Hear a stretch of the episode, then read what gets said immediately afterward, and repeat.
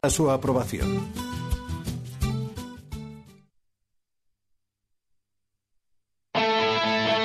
Hora 25 Deportes. Jesús Gallego. Una última de fútbol. Ayer, después de jugar con su selección en Andorra, Antoine Griezmann atendió a los medios de comunicación y sobre la gran pregunta de su futuro, dijo esto. Solo pido un poco de, paciencia, eh, sé dónde quiero, quiero jugar, como he dicho en Francia, eh, sé los sacrificios que quiero hacer y, nada, eh, solo os pido un poco de, paciencia, yo también soy impaciente y, ojalá se haga lo, más rápido posible. Paciencia, bueno pues me pasan unos compañeros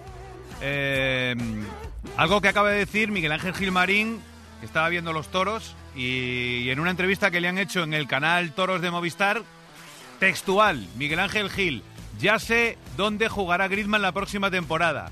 Se sabe desde marzo. Será en el Barça. Será una broma. Pues si se sabe desde marzo, Miguel Ángel Gilmarín, ¿por qué ha esperado a abril o mayo para decirlo? Lo podía haber dicho en marzo, hombre. Y se hubiera quedado más tranquila la gente del Atleti y no hubiéramos tenido el paripé otro más de esta temporada. De verdad, es que vaya, vaya. A ver si terminado de Griezmann que nos va a volver Mala noticia para el ciclismo, mala noticia para el Tour de Francia, porque el británico Froome, mientras preparada la contrarreloj que se disputaba hoy en la Dauphiné Libéré, ha tenido una caída y por las lesiones que tiene, Íñigo Martínez ha tenido que ser una caída tremenda. Buenas tardes.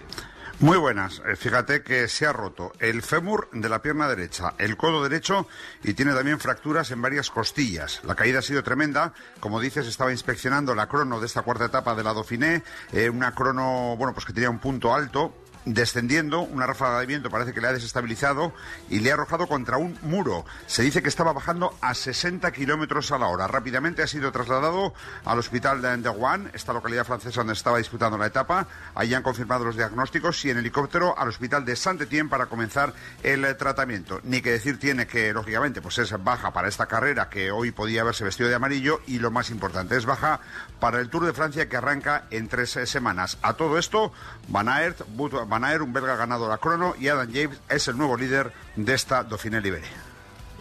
Mala noticia que se recupere cuanto antes y es uno de los favoritos del Tour que no estará. Ayer se clasificó el Barça para la final de la Liga CB. Vaya final, es un clásico de baloncesto español y un clásico de baloncesto europeo.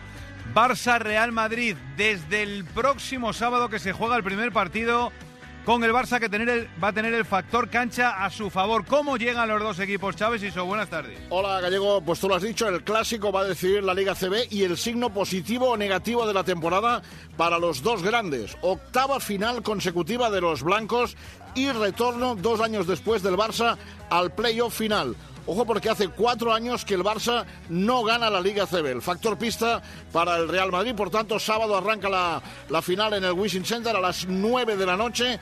Los dos equipos llegan sin perder un solo partido de playoff y sin lesiones en el Barça. Estamos a la espera de saber si Pesic finalmente activa o no la ficha de Kevin Serafin que ha estado apartado en cuartos de final y en semifinales. Veremos qué ocurre. Sábado empieza este gran clásico del básquet español, Madrid-Barça, para el título de la Liga CB.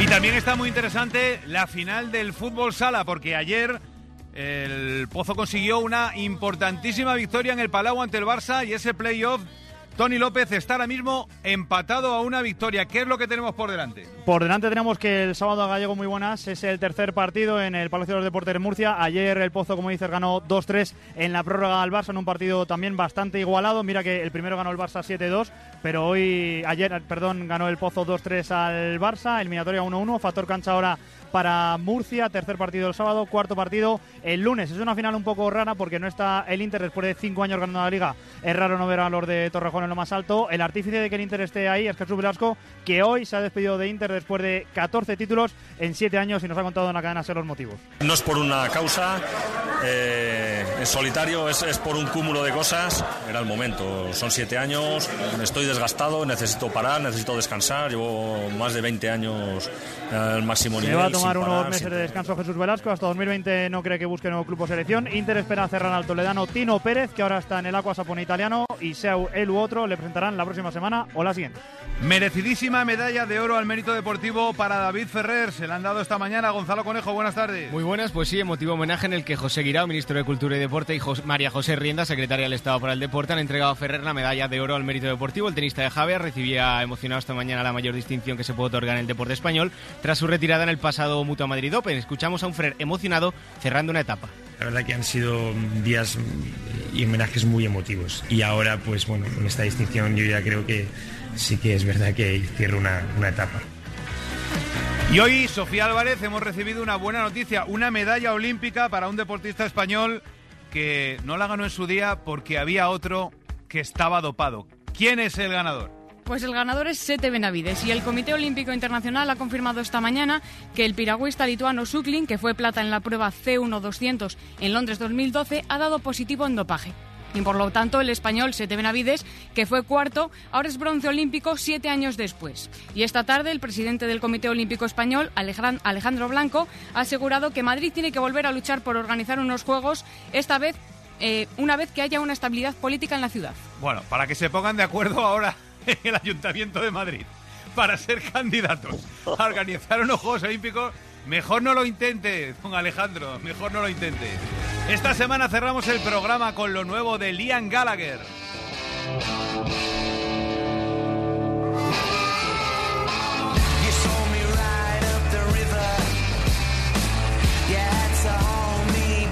Shockwave es el nuevo tema de Liam Gallagher que suena pues a Oasis, a Liam, a lo de siempre. Yo sigo en shock con las declaraciones de Miguel Ángel Gilmarín hoy en la Plaza de Toros de las Ventas. Ha dicho textualmente, tengo muy claro dónde va a jugar Griezmann la próxima temporada. Se sabe desde marzo, en el Barcelona. Os recuerdo que el comunicado de Griezmann diciendo que se iba es del 14 de mayo. Hay que preguntarle a Miguel Ángel Gil, desde marzo que lo sabía, hasta mayo, ¿a quién nos han tomado el pelo? Sigue la 25 con Ángel Barceló. Un saludo de gallego. Mañana a las ocho y media os esperamos. Gracias por escuchar. Hoy ha sido emocionante. Griezmann. Digo Griezmann. Juanfran.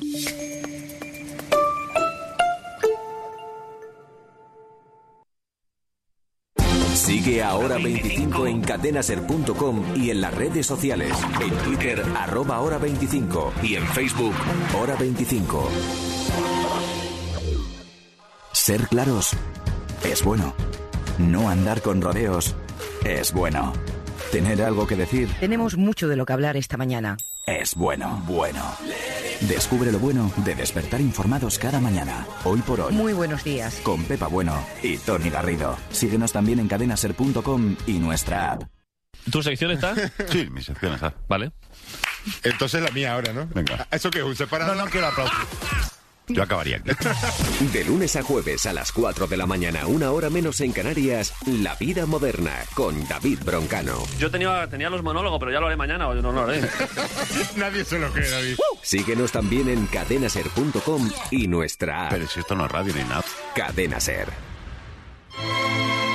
¿Usted cómo es? Pues yo soy una mujer pasional, sé vivir la vida, sé gozar lo que la realidad me ofrece. Muy bien. Tomo de aquí y de allá lo mejor. Muy bien. Tengo mucha confianza en mí misma. Genial. Soy maravillosa. Estupendo. Soy oyente de la cadena Ser. Cadena Ser. Soy magnífica. Para oyentes que se valoran. Soy la hostia, de verdad. Soy la hostia en verso. Bu- Bueno, tampoco se pase. ¿Hay una Ser que no se escucha en antena? En nuestra app dispones de una completa parrilla de programas exclusivamente digitales, deportivos, musicales, saludables, de humor. No se sintonizan, se escuchan. En nuestra web o en la app. Toma el control de la SER. Lo que quieras, cuando tú quieras. Descárgate nuestra aplicación.